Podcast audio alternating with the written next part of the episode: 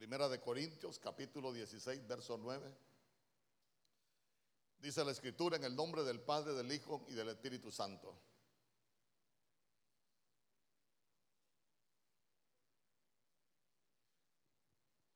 Mire lo que dice la escritura. Porque se me ha abierto puerta grande. Diga conmigo, se me ha abierto puerta grande. Y eficaz. Y muchos son los adversarios. Se lo repito. Porque se me ha abierto puerta grande y eficaz. Y muchos son los adversarios. Que el Señor añada bendición a su palabra. Yo no sé si usted se ha fijado que hay tiempos que parece que nada funciona en la vida del cristiano. Y es que fíjese que de pronto hay puertas que se pueden, que se pueden cerrar. Hay, hay situaciones que, que, suceden en lo espiritual, hermano, que nosotros necesitamos ir, ir comprendiendo. ¿Por qué? Porque la Biblia dice que el pueblo es llevado cautivo por falta de conocimiento. Ahí se va a ir dando cuenta usted que en la medida que nosotros vamos aprendiendo, vamos a ir haciendo mejor las cosas. Y mire que Pablo le estaba enseñando a los corintios y él les decía, se me ha abierto puerta grande. Y, fíjese que cuando nosotros hablamos de, hablamos de puerta, escuche bien, cuando nosotros hablamos de, de, esa palabra puerta, esa palabra puerta lo que significa es un umbral, se nos abre un umbral entonces, cuando, cuando nosotros hablamos de un umbral, estamos hablando de, de una pieza, hermano, por donde nosotros tenemos acceso a otras piezas. Hoy en la mañana lo, lo, comencé, lo voy a terminar con usted y, y, yo lo ejemplificaba con la casa. Por ejemplo, todos tenemos una puerta principal en nuestras casas. Amén. Ese es el umbral de su casa. Pero cuando usted traspase ese umbral, ya usted tiene una puerta para ir a la cocina, tiene otra puerta para ir a cada habitación, tiene una puerta para ir al baño. Entonces mire usted que lo mismo sucede en lo, en lo espiritual. Cristo es ese umbral y cuando nosotros hemos aceptado a Cristo, usted se va a dar cuenta que Él se convierte en el acceso a otras puertas. Cuando la Biblia habla de, que esa puerta es grande, hermano, es que esa puerta es, esa puerta es, hay abundancia, esa puerta no, no es escasa. Y fíjese que me gustaba mucho porque, porque cuando habla de que es eficaz, son puertas que están operativas, dice, dice la Biblia. Esa, esa palabra eficaz, fíjese que me gustaba porque dice que es algo, es algo que está activo, no está inactivo. O sea que esa puerta está activa, esa puerta está operativa y vea usted que sobre todo es grande, diga conmigo es grande. Y usted sabe que nuestro Señor Jesús dijo que Él era la puerta de las ovejas.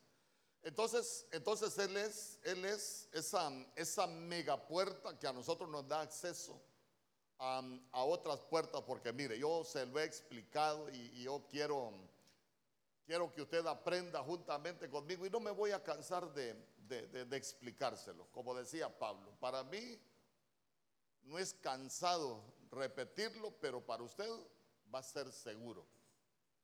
¿Por qué? Porque eh, debemos de afianzar el conocimiento.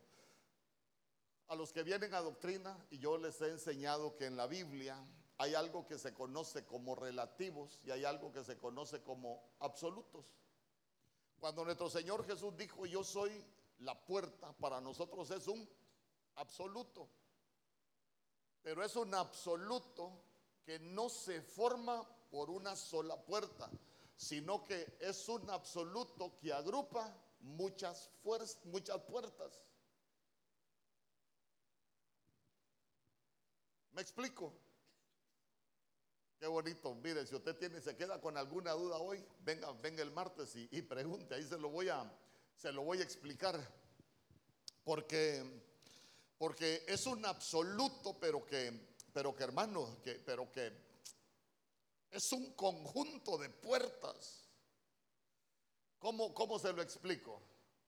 Nuestro Señor Jesús, por ejemplo, dijo, yo vine a darles vida. Ah, pero también vine a darles abundancia. Y si Él es la puerta, Él tiene una puerta para darnos vida y tiene una, es una puerta para darnos abundancia. Entonces Él también es una puerta para nuestra sanidad. Ah, en esa cruz yo, clavé todo acta de decretos que les era contrario. Ah, quiere decir que, que Él es también puerta de liberación, Él es también puerta de bendición, es puerta de hermano. Y, y nosotros vemos que, pero Él dijo, yo soy la puerta. Pero esa puerta, como es un absoluto, nos da acceso a todas las puertas que, que están después. Y ya, ya, mire, mire, mire lo que le estoy explicando. Hebreos capítulo 4, verso 14.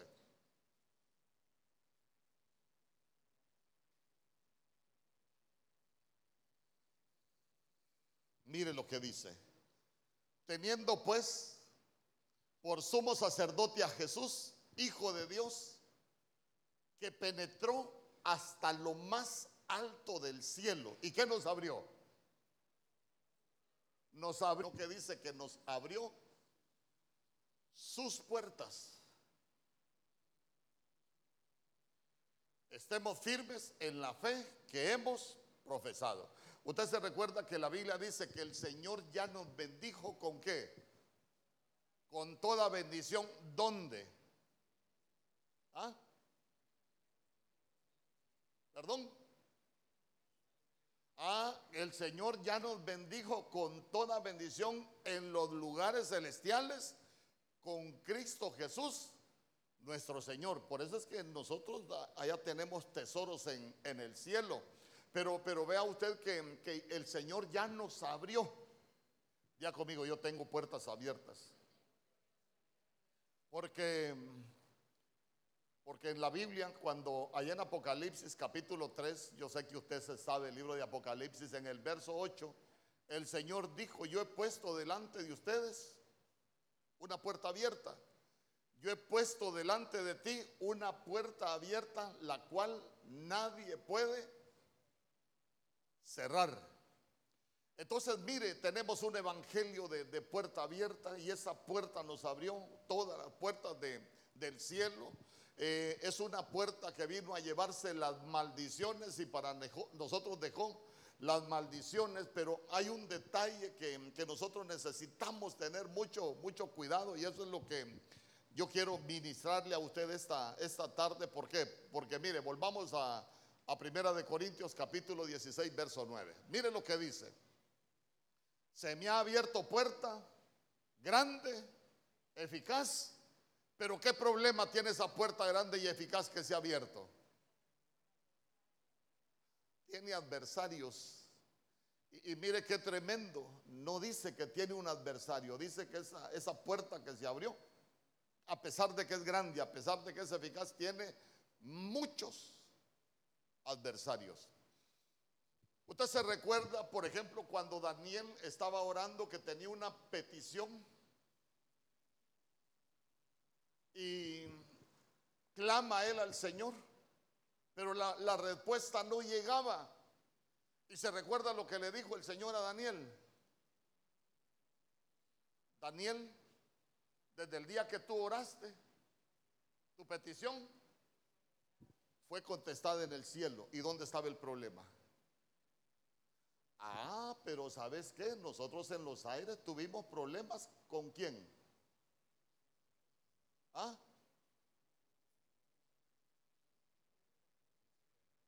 ¿Ah?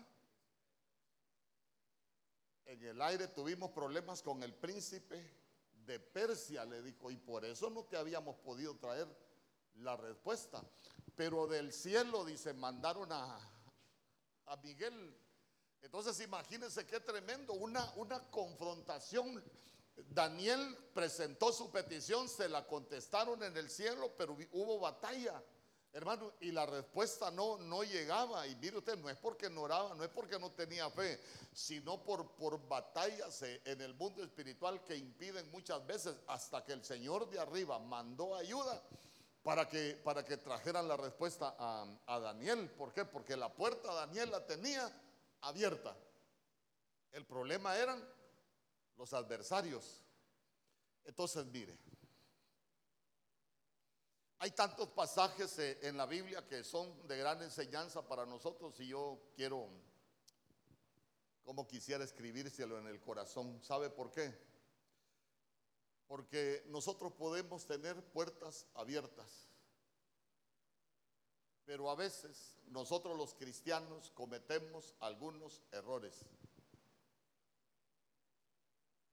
Por ejemplo, usted se recuerda que en Primera de Samuel capítulo 17 había un gigante que se levantó contra el pueblo de Dios. Y la Biblia dice que el pueblo de Dios estaba ahí entre Ela y Estaol, estaba varado, no avanzaba. Hermanos, estaban perdiendo el sacerdocio. ¿Por qué? Porque Goliat salía por la mañana y salía por la tarde. La mañana es la hora de los sacrificios, eh, hermanos, la hora de, la ofrenda y la tarde es la hora de la oración. Pero ya se dio cuenta que había un gigante que, los tenía detenidos, no les permitía ir a ningún lado. ¿Sabe por qué? Porque, porque el, el pueblo de Dios tenía miedo, estaban viendo al adversario. Pero vámonos a lo que nos enseña David. Cuando llega David, ¿y cuál es el se lo voy a parafrasear. ¿Y cuál es el problema aquí? No, hombre, fíjate que, fíjate que se nos ha levantado Goliat. Y, a ese le tienen miedo ustedes. Y se recuerda que David dijo que le van a dar al que venza a Goliat. Como en cada victoria hay botín, en cada derrota hay pérdida. E, entonces, mire qué tremendo, ¿por qué? Porque David, hermano, no era un guerrero, era un pastor de ovejas, eh, no era un hombre que ni tan siquiera, era un muchacho que ni tan siquiera tenía una armadura. Pero David, David no puso su mirada en Goliat. Amén. No, hombre, dijo, si yo no vengo a pelear con, yo no, yo no soy el que voy a pelear con vos, yo vengo en el nombre de Jehová, de los ejércitos. Entonces, entonces mire qué bonito, qué bonito. ¿Por qué? Porque porque muchas veces, hermano, el adversario, el adversario a nosotros nos detiene. Imagínense usted. Y esto, y esto generalmente pasa. Yo me recuerdo que allá en, yo he conocido historias muy bonitas en el Evangelio. Pero, pero ¿qué hace un, cristiano cuando le dicen, mire, usted tiene tal enfermedad? Lo primero que hacen es no venir a la iglesia porque está enfermo. Y en su casa, ¿qué se queda haciendo? Llenándose de tristeza, llenándose de aflicción, hermano. Pensando por qué salte el sapo, hermano. O por qué el sope es negro. Y, empieza uno con el pensamiento, ¿sabe por qué? Porque, porque como nos dijeron algo que es un enemigo que está batallando contra nosotros, ya, ya dejamos de poner la vista en el Señor y empezamos a ver al enemigo. Y el enemigo nos empieza a hacer pedazos. Es más, ¿sabe qué? Nosotros hasta perdemos la perspectiva que tenemos una puerta, que tenemos un Dios que sana, que tenemos un Dios que restaura, que tenemos un Dios que bendice, que tenemos un Dios que liberta. ¿Sabe por qué? Porque ya estamos viendo al adversario y dejamos de ver la puerta que tenemos abierta. ¿Se recuerda usted que en Hebreos capítulo 2, 12 creo yo, verso 2, la Biblia dice que hay que poner los ojos en quién? En Jesús, el autor y consumador de la fe. No, pero a veces nosotros ponemos la mirada en el adversario. Y ya vivimos para estar ahí con el adversario. ¿Y sabe qué? Hay algunos cristianos que dicen, mi enfermedad, dicen, mi enfermedad. Fíjese, pastor, que ore por mi enfermedad. Le digo, si es su enfermedad, ¿cómo se la, cómo se la va a quitar usted si es suya? Entonces hasta en eso uno, uno va aprendiendo. Fíjese que yo conocí un caso, usted se recuerda cuando, cuando se dio aquella epidemia del dengue hemorrágico. ¿Se acuerda? El dengue hemorrágico a muchos los puso a temblar. Allá en San Pedro Sula hubieron muchos casos. Yo me recuerdo que un hermano del equipo en que nosotros servíamos llevó a su hija sangrando, hermano, sangrando de los oídos, sangrando de la nariz sangrando de la boca, la llevó al hospital y le dijeron, mire, no se la podemos recibir porque estamos llenos, llévesela y mire, traiga la mañana, esté aquí pendiente a ver si se la podemos recibir. Llegó aquel hombre con la niña en ese cuadro y como no se, no era, no era infecto contagioso, llegaron y le dijo a la esposa, mira, cambiate, vamos a ir a la iglesia. ¿Cómo vamos a ir a la iglesia? Le dijo, ¿no ves cómo está la niña? ¿No ves cómo está la niña de enferma? Cambiarla que vamos para la iglesia. Le dije, ¿y aquí qué vamos a hacer? Le dijo, por lo menos allá vamos a ir a invocar el nombre del Señor. Allá se va a mover el Señor. Aquí lo que se va a mover es el miedo y la tristeza, pero allá se va a mover el que la puede sanar. Hermano, entonces mire, la mujer no quería, pero al final se fueron. Fueron, adoraron, volvieron y el siguiente día se fueron para el hospital. Y mire, la niña está enferma, tiene dengue hemorrágico. No tenía dengue hemorrágico. ¿Sabe por qué? Porque, porque uno estaba, una estaba poniendo la mirada en el adversario, pero el otro estaba poniendo la mirada en la puerta. Entonces, entonces ese es el problema. Ese es el problema. No le digo que es fácil, no le estoy diciendo que es fácil, pero cuando se levante el adversario, usted necesita tener la convicción que hay una puerta abierta para nosotros, hay una puerta grande, hay una puerta que está operativa, hay una puerta, hermano, que no está cerrada. La Biblia dice, yo conozco tus obras, aunque tienes poca fuerza, le dice el Señor en Apocalipsis 3.8 a la iglesia de, de Filadelfia, aunque tienes poca fuerza, yo he abierto una puerta para ti y esa puerta nadie la puede cerrar.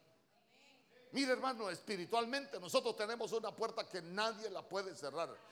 Es una puerta que el Señor abrió, pero nosotros necesitamos... ¿Por qué? Porque esa puerta nos abrió las puertas de los cielos. Dice amén conmigo. Entonces,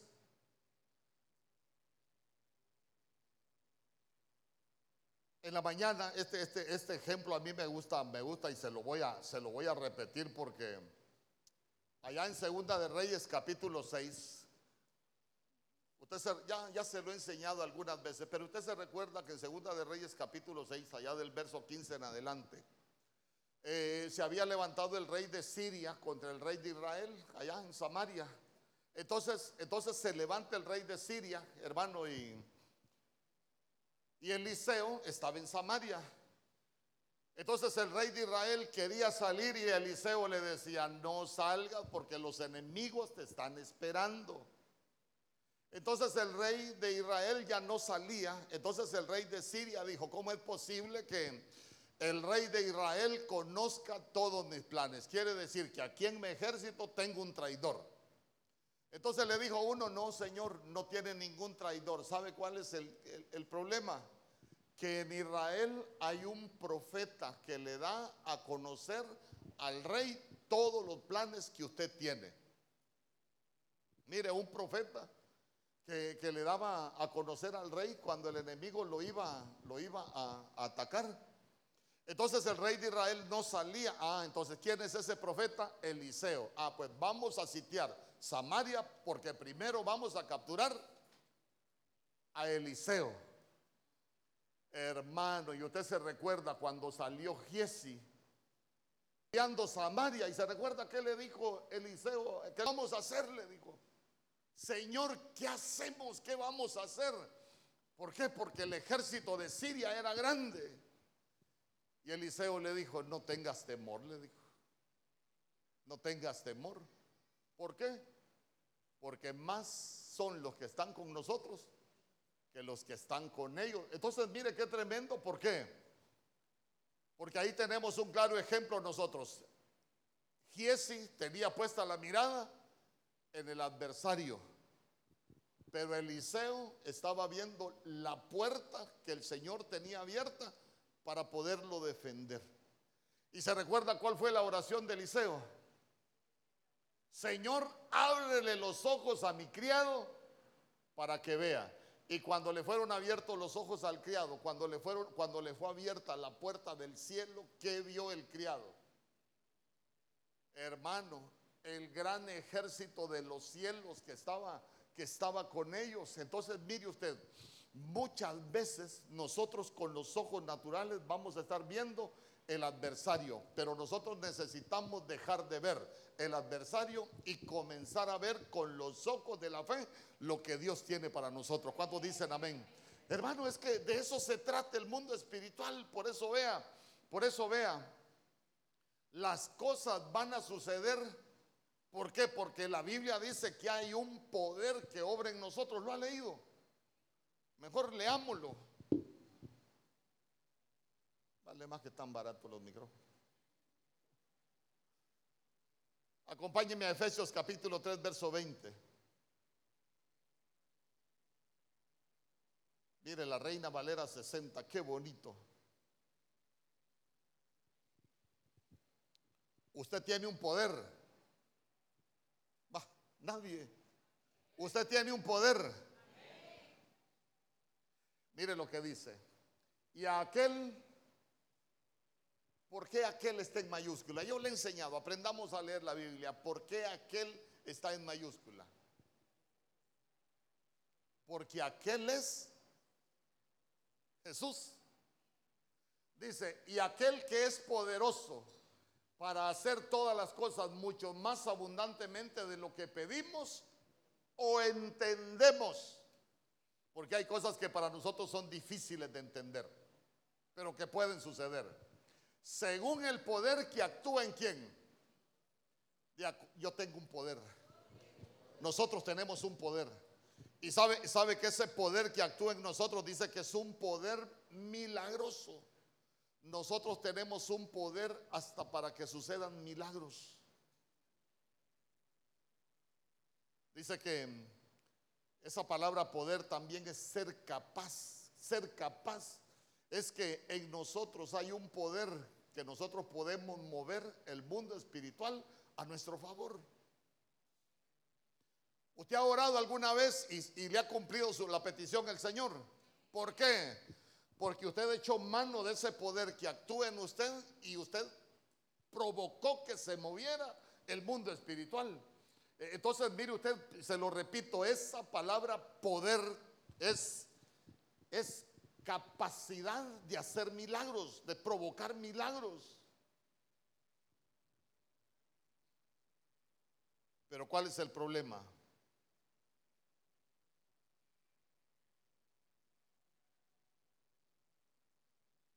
Que no nos atrevemos. Pero yo a la que haya un tema grande y es una puerta de bendición, es una puerta que que, hermano, puede hacer cosas que nosotros pidamos. ¿Sabe qué? Nosotros viendo esa puerta, hermano, podemos provocar que en el mundo espiritual sucedan milagros.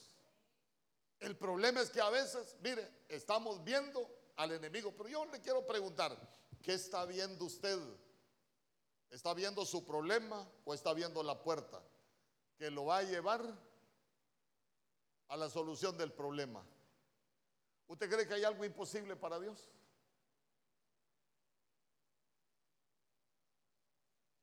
Usted, usted, usted en la Biblia se recuerda que hay un hombre que tenía un problema con su hija y, lo fue a buscar y le dijo, tengo a mi hija grave, gravemente enferma. Jesús, yo quiero que entres en mi casa. ¿Por qué? Porque la hija se le estaba muriendo. ¿Se recuerda quién es? Jairo. La hija se le estaba muriendo, pero sabe que Jairo no se detuvo a ver que la hija se estaba muriendo, sino que fue a buscar al que le podía devolver la vida a su hija. ¿Sabe qué? Se fue a buscar a la puerta que le podía devolver la vida a su hija. Dejemos de ver al enemigo y comencemos a ver la puerta. No, hombre, si yo aprendí que tengo una puerta abierta y esa puerta me da acceso a todas las puertas. Ahí hay sanidad, ahí hay provisión, hay liberación. Hermano, hay de todo lo que usted quiera. En esa puerta hay honra. ¿Qué es lo que no hay en esa puerta? El problema es que nosotros los cristianos, sí, somos más que vencedores en Cristo Jesús, nuestro Señor. Pero muchas veces, ¿sabe por qué no vencemos? Porque estamos viendo el adversario en vez de ver la puerta. Al cristiano le pasa algo y nos llenamos de miedo, nos echamos a, morir. Yo le he contado y hoy, hoy se lo dije ahí enfrente de mi esposa. Yo soy enemigo de tomar medicamentos, ¿sabía usted? Soy enemigo de tomar medicamentos. Y y a mí cuando me dijeron, usted tiene un problema en el corazón, ah, ¿te cree que yo me afligí? Yo no me afligí. Y me dice mi esposa, anda donde el doctor y para qué le digo yo, si, si, si cuando Dios le para el carro a uno, con doctor y sin doctor se lo para. Pero yo no, no vaya a pensar usted que yo me fui a llorar. Ay, Señor, ¿y por qué me pasa esto a mí si yo soy tu siervo? Tú me escogiste para venir a Choluteca. Yo le predico a, a los hermanos. ¿Y qué van a hacer los hermanos si yo me muero? Le mandan otro pastor. De ninguna manera, ¿sabe qué dije yo? No, yo tengo, yo tengo puertas abiertas. Y yo tengo de todo en las bodegas del cielo. Únicamente tengo que agarrar. Amén. Y yo hoy, hoy en la mañana le decía, a mí no solo una vez me ha dicho, usted no puede ir a predicar, usted tiene que estar en reposo. Estaban bajando las defensas. Me hice un examen el, eh, el, sábado en la mañana, me mandó a hacer otro al mediodía. Hermano, y cada ratito las defensas más bajas. Pastor, usted se tiene que ir a... Y el domingo que él viene a la iglesia, y con ustedes, el pastor Mario Mejía. Y se me acercó y me dijo, pastor, ¿y el reposo? Le digo yo, mi reposo es el Señor. Yo he aprendido a reposar en Él. Le digo, se me pueden bajar las plaquetas hasta donde usted quiera. ¿Y sabe qué? Yo al irme de aquí las puedo tener buenas y en efecto, cuando terminé aquí me fui a hacer un examen de sangre y hasta me sobraban plaquetas ya. Pero imagínese usted, pastor, tiene que estar en reposo. Ay, si el doctor dijo que yo tengo que estar en reposo. No, pero si el Señor dijo que él, venció en la cruz y nosotros somos más que vencedores, ¿sabe qué? No se detenga, no, no se detenga a quedarse mirando el adversario que se ha levantado contra usted. Ponga su mirada en la puerta que le dio acceso a todas las puertas y ¿sabe qué? Agarre lo que necesite del reino. Ahí está, y por eso le repito, el Señor ya nos bendijo con toda bendición. Pero nosotros tenemos que accesar la puerta. Es que mire, tal vez el ejemplo le va a parecer burdo,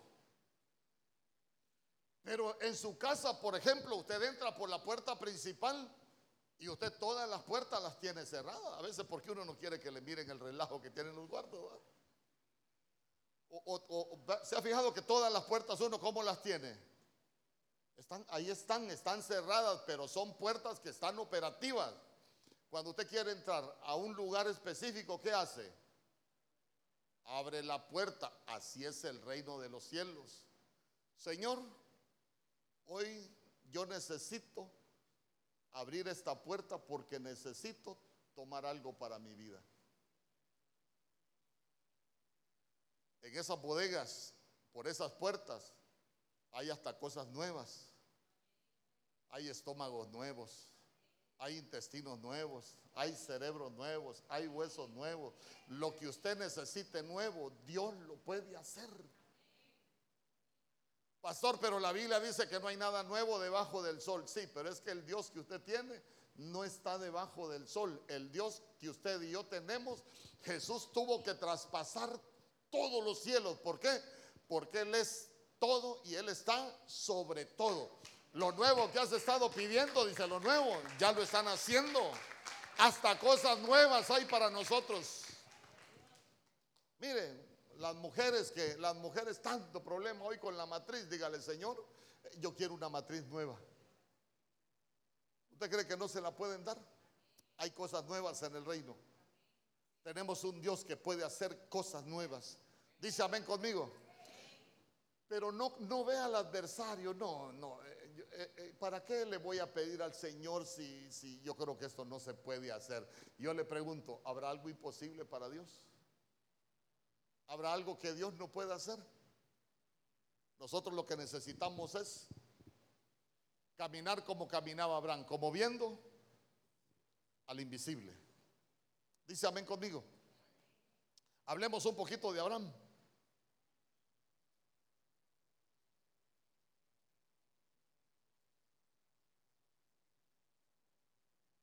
Hablar de claro esto, está de fuego. La Biblia dice que Elías oró por lluvia en los tiempos de sequía. ¿Y qué pasó? Llovió. El hombre que hacía descender fuego del cielo, hermano. Y mire, mire qué cosas más tremendas las que uno puede, puede, puede aprender de Elías y qué cuidado hay que tener. Pero la Biblia dice que todo lo que aconteció quedó escrito como ejemplo para nosotros. ¿Se recuerda usted que Elías profetizó que iba a llover y le dijo al criado, subite allá al monte y anda a ver sobre el mar y ahí me avisas? Y le preguntó al criado, ¿qué ves? Nada, le dijo. Fue otra vez, ¿y qué ves? Nada. Anda otras siete veces, le dijo, ¿qué ves? Nada, le dijo. Pero la última vez le dijo, ¿qué ves? Una pequeña nube, le dijo, como la palma de la mano de un hombre. ¿Sabe qué dijo Elías? Ya se oye el sonido de la lluvia. Decirle a Acab que se apresure, porque si no, lo va a alcanzar la lluvia. Hermano, una pequeña nube, como la palma de la mano de un hombre. ¿Y qué pasó cuando lo amenazó eh, Jezabel? ¿Ah? ¿Qué pasó? Ay, hermano. Lo primerito que hizo es, se fue a sentar debajo de un enebro. Otro día le, explico del enebro, y no me voy a detener en eso. ¿Y sabe qué? En el enebro dijo, Señor, quítame la vida. Como quien dice, Señor, de esta no voy a poder salir. Ahí se levantó. ¿Por qué?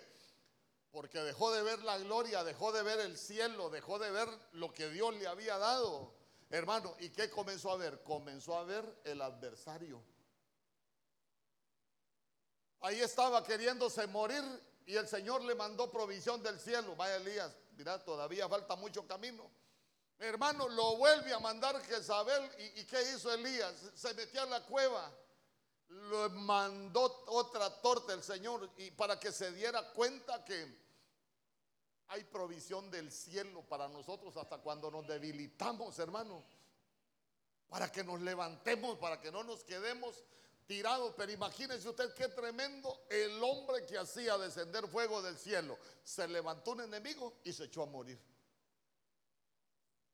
Usted tal vez no haga descender fuego del cielo pero aunque se levanten los enemigos, no se echa a morir, porque más grande es el que está con nosotros que cualquier enemigo que se pueda levantar. Dice amén conmigo. Hermano, es que es que los enemigos son despiadados y ¿sabe qué? La Biblia dice que nosotros no tenemos lucha contra carne y sangre solamente. A veces hay enemigos humanos, pero también hay enemigos espirituales, hay enemigos humanos que nos quieren destruir pero también hay enemigos espirituales. Entonces uno que hace, quita la mirada de los enemigos de la tierra, de los enemigos espirituales y nosotros aprendemos a mirar al Señor. Amén. Pero ya no siga viendo a esos enemigos. Entonces mire, en Génesis capítulo 12, verso 10.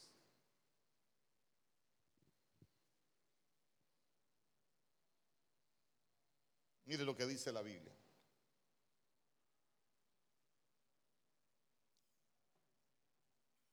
Hubo entonces hambre en la tierra y descendió Abraham a Egipto para morar allá porque era grande el hambre en la tierra.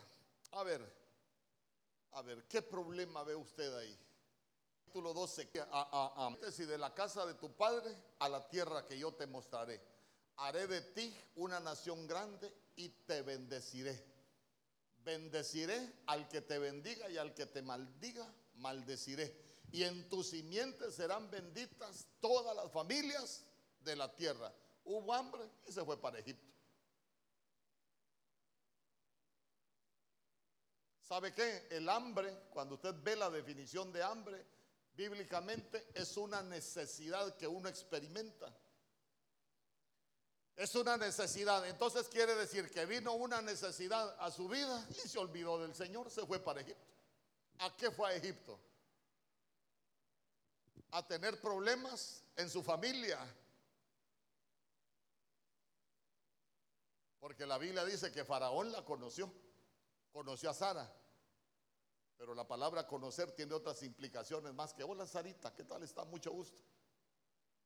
Pero ¿a dónde lo quiero llevar con esto? El padre de la fe, mire usted, el padre de la fe. Cuando hubo hambre, ¿en quién puso su mirada? En el adversario.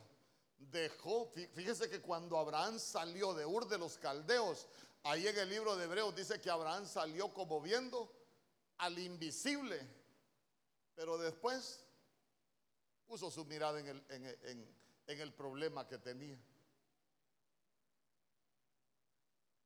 Y eso le causó muchos problemas a, a Abraham. En Génesis capítulo 13, verso 10. Voy a contar algunas cosas que usted me va a explicar. Y alzó Lot sus ojos y vio toda la llanura del Jordán, que toda ella era de riego, como el huerto de Jehová, como la tierra de Egipto en la dirección, dirección de Soar, antes de que destruyese Jehová a Sodoma y a Gomorra. Le voy a contar la historia.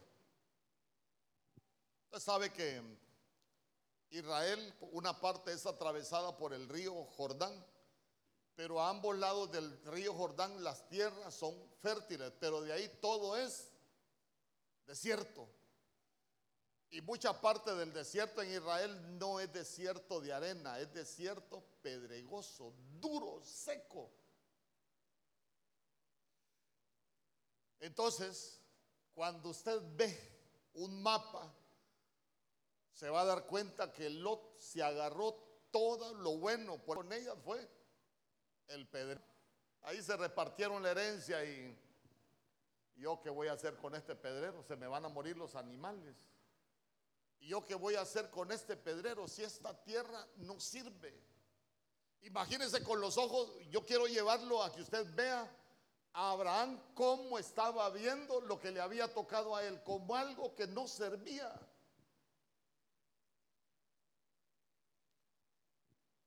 Como quien dice, aquí no hay nada, aquí Así como aquellos que creen que en Honduras no hay bendición, en Honduras hay bendición.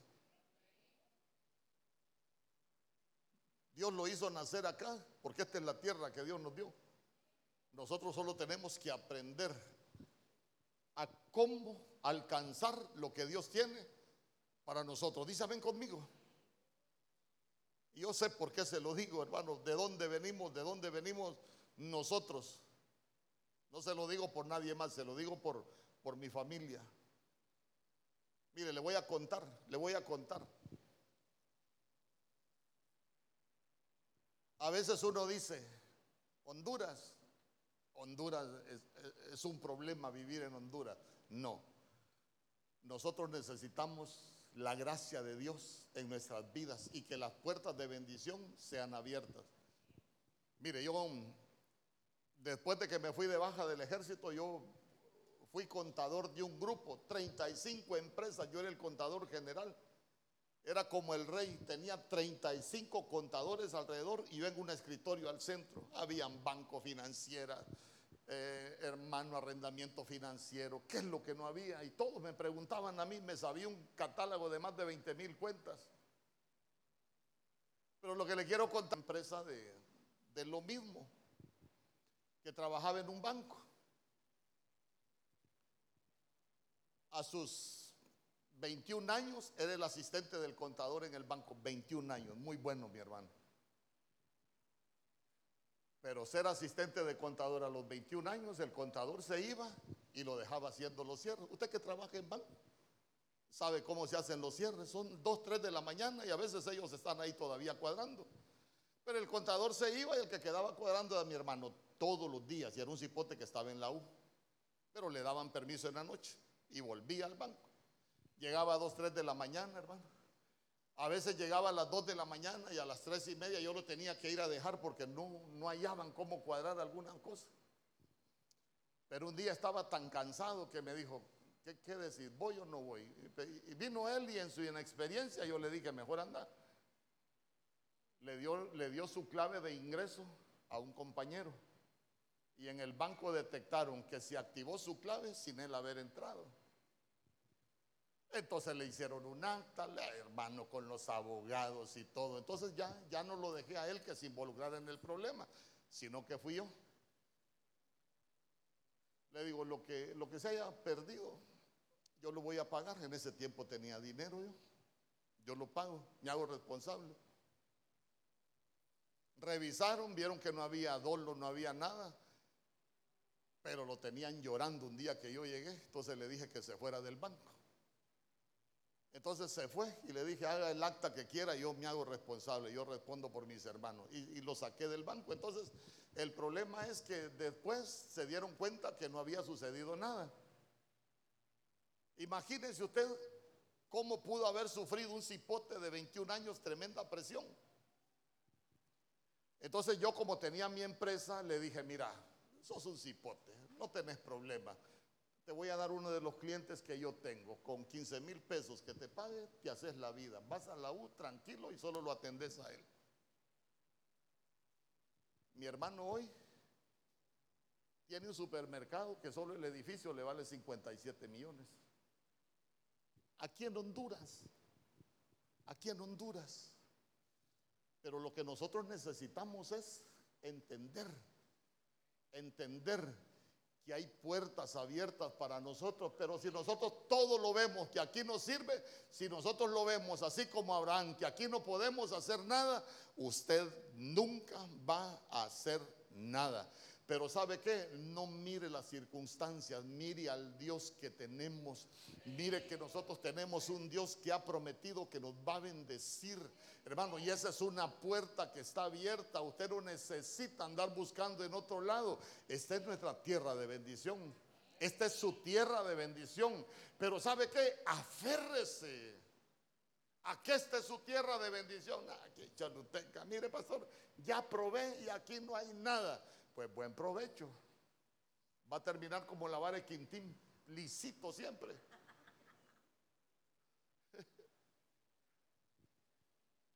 Porque mire lo que, lo que el Señor le dijo, lo que el Señor le dijo, ¿sabes qué, Abraham? Mire, verso 17.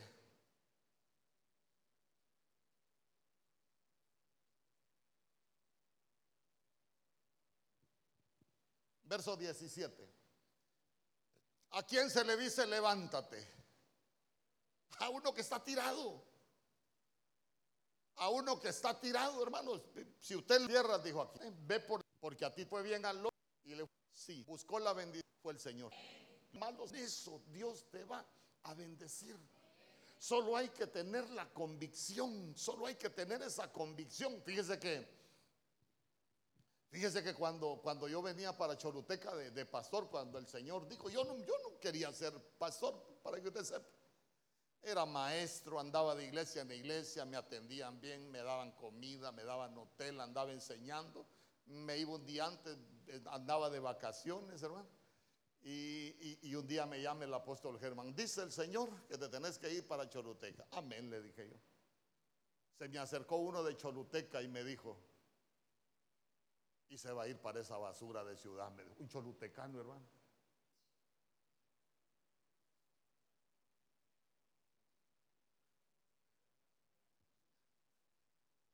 Dije yo, por eso ande errante este fuera de Choluteca, porque nunca aprendió a amar su tierra. ¿Y sabe qué le dije yo? Si Dios, esa es la tierra y es la puerta que me va a abrir, en esa tierra Dios me va a bendecir. En esa tierra voy a ser feliz. En esa tierra van a ser felices mis hijos. En esa tierra los días que Dios nos toque vivir, le dije yo, nos los vamos a disfrutar. Así como hace poco yo le conté que, que fui a... A mí me gustaban mucho los botines, pero casi no compro zapatos porque muchos hermanos me regalan. Pero le digo yo, fíjate que yo en el colegio usé de unos botines, voy a comprar un par. Y fuimos a una tienda en San Pedro. Y le digo yo a la muchacha, ya van a venir los zapatos, mire que vamos para Choluteca. Yo también soy de Choluteca, me dijo. De veras, le dije yo. Y ya tiempo se está aquí en San Pedro, eh, seis meses, me dijo. ¿Y de qué parte de Choluteca? Eh, eh, de aquel lugar. Seis meses tenía de estar en San Pedro, eh, aquel lugar que, está por allá. Eh, ay, es que ya se me olvidó. Ay, ¿cómo es que se llama? ¿Cómo es que se llama? Allá, allá, allá, por allá. Ay, Santa Ana de Yucuare.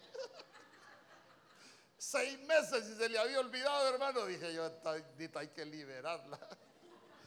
Por eso andan errantes. Pero lo que le quiero, lo que le quiero dejar en su corazón es, no busque las cosas con sus ojos, con lo que Dios le dé. Con eso Dios te va a bendecir. Y sabe qué, aparte su mirada de, aparte su mirada de las circunstancias, pongamos la mirada en el Señor. Yo cuando vine acá, mire, es que uno tiene experiencias bien tremendas. Yo cuando vine acá, Hermano, nosotros traíamos dinero. Pero el dinero se gasta. Imagínense que la primera oveja que llegó fue una señora con dos niñitos, católica la doña, y llevaba a los dos niños. Y después llegó Lorena, la esposa de, de Ricardo. Esa era la gran iglesia de Cristo y había que pagar 10 mil de alquiler nos salían como 14 mil pesos de luz. Son groseros esos de la enero. Y, yo, yo decía, después llegó hermana, hermano Henry con la familia, la hermana Claudia. Y, se recuerda que usted me decía, hagamos algo, pastor, porque, yo sé que ella sabía que, y sabe que le decía yo, si Dios me trajo a este lugar, ¿se recuerda? Dios me va para pagar. Pastor, pero es que el alquiler, y mire que, que, poquito. Yo, yo le decía, no, pero es que si Dios me trajo acá, Dios sabrá cómo vamos a hacer. Yo le puedo contar historias. Un día mi esposa me dijo, amor, anda a ver cuánto debemos de luz, me dijo, porque para que no la vayan a cortar. Fui yo con la clave al banco y me dice, no, este recibo ya está pagado, me dijo. Ah, qué bonito, dije yo. El siguiente mes ya me gustó, no llevaba dinero, solo llevé el recibo. Revíseme este recibo. No, este recibo está pagado. ¿Sabe qué? Solo a principio de mes lo vinieron a pagar. Hermanos, y el recibo lo iban a dejar como el 2 de cada mes y, inmediatamente lo pagaban. Y así, hermano, hasta que tuvimos dinero para pagar, ya dejó de pagarlo el Señor. Pero yo le puedo contar historias. Pero ¿sabe qué he aprendido yo? A no ver con los ojos naturales, sino que aprender a depender de Dios. ¿Sabe qué? Cuando nosotros aprendemos a depender de Dios, nosotros nos vamos a dar cuenta que tenemos un Dios bueno, que tenemos un Dios que hace milagros, un Dios que hace, hermano, cosas que a veces están hasta fuera del alcance de nuestra mente. Solo, ¿sabe qué? Aparte la mirada, aparte la mirada de los adversarios, aparte la mirada de las cosas naturales. ¿Y sabe qué? Alzaré mis ojos a los montes. ¿De dónde vendrá? Mi socorro.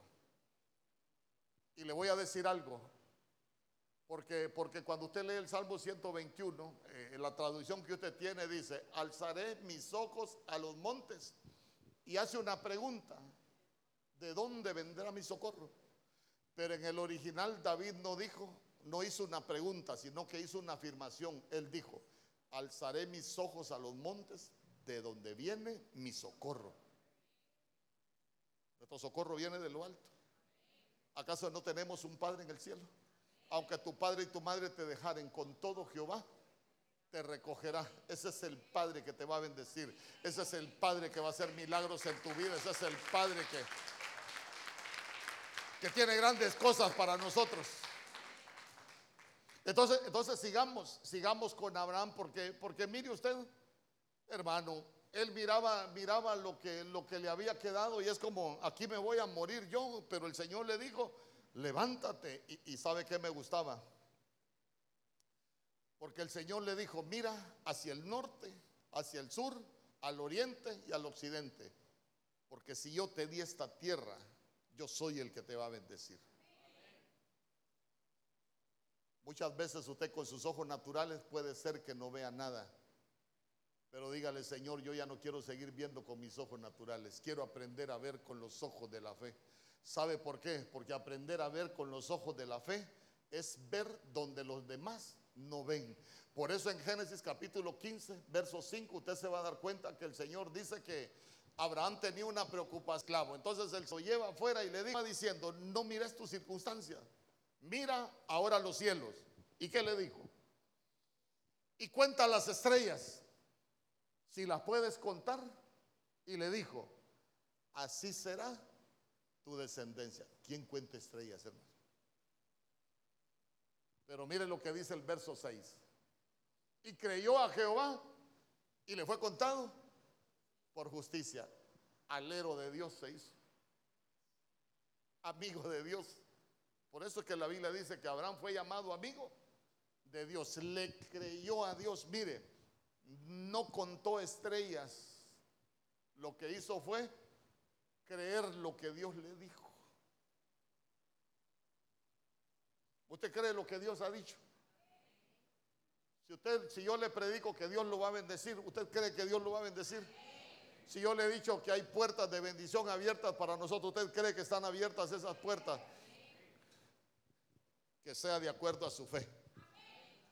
Entonces, mire,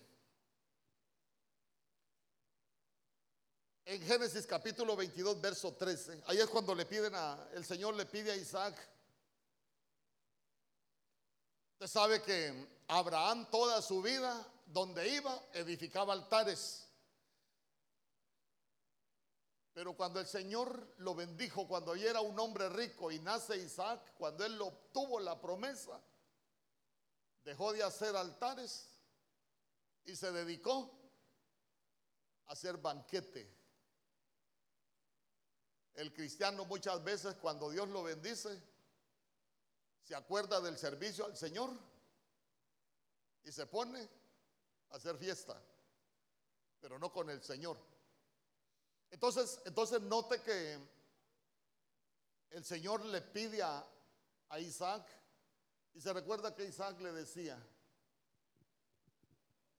papá, tenemos leña, ahí está el altar, pero ¿dónde está el carnero? Y mire qué bonito porque Abraham lo que le respondió es, Jehová se proveerá para sí. Como quien dice, lo que yo voy a recibir es como que él, él me lo esté dando. Pero ¿sabe qué es lo más tremendo? Que en ese tiempo Abraham ya tenía la convicción. ¿Y qué convicción tenía él? dice que si él lo mataba, Dios era capaz de volverlo a la vida. Pero, pero ¿a dónde lo quiero llevar con eso? No había, no había, no había carnero. Entonces, ¿qué hizo Abraham?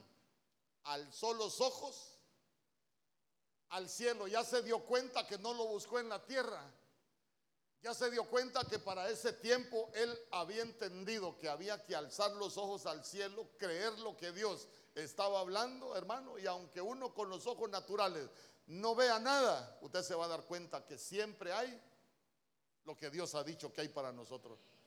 Porque sabe que a veces los ojos naturales a uno lo traicionan. Y mire qué bonito, ¿por qué? He aquí a sus espaldas un carnero trabado en un zarzal por sus cuernos. Yo quiero preguntarle, ¿qué ve de raro usted en ese verso? Pero una cosa que sea rara.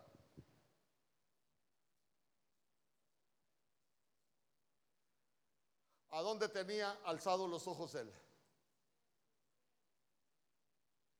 Tenía puestos los ojos en el cielo y él miró a sus espaldas que estaba trabado un carnero. ¿Y cómo lo vio si tenía los ojos en el cielo? ¿Y cómo estaba, cómo estaba lo que él esperaba de Dios? Estaba trabado. Entonces hay cosas que están trabadas, que están enredadas, pero hoy en el nombre de Jesús, todas las puertas que han estado cerradas se vuelven operativas, se vuelven disponibles para nosotros.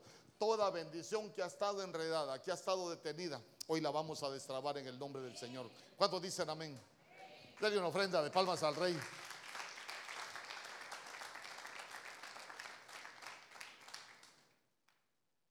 Imagínese usted, yo quiero que vaya guardando, vaya guardando sus cosas.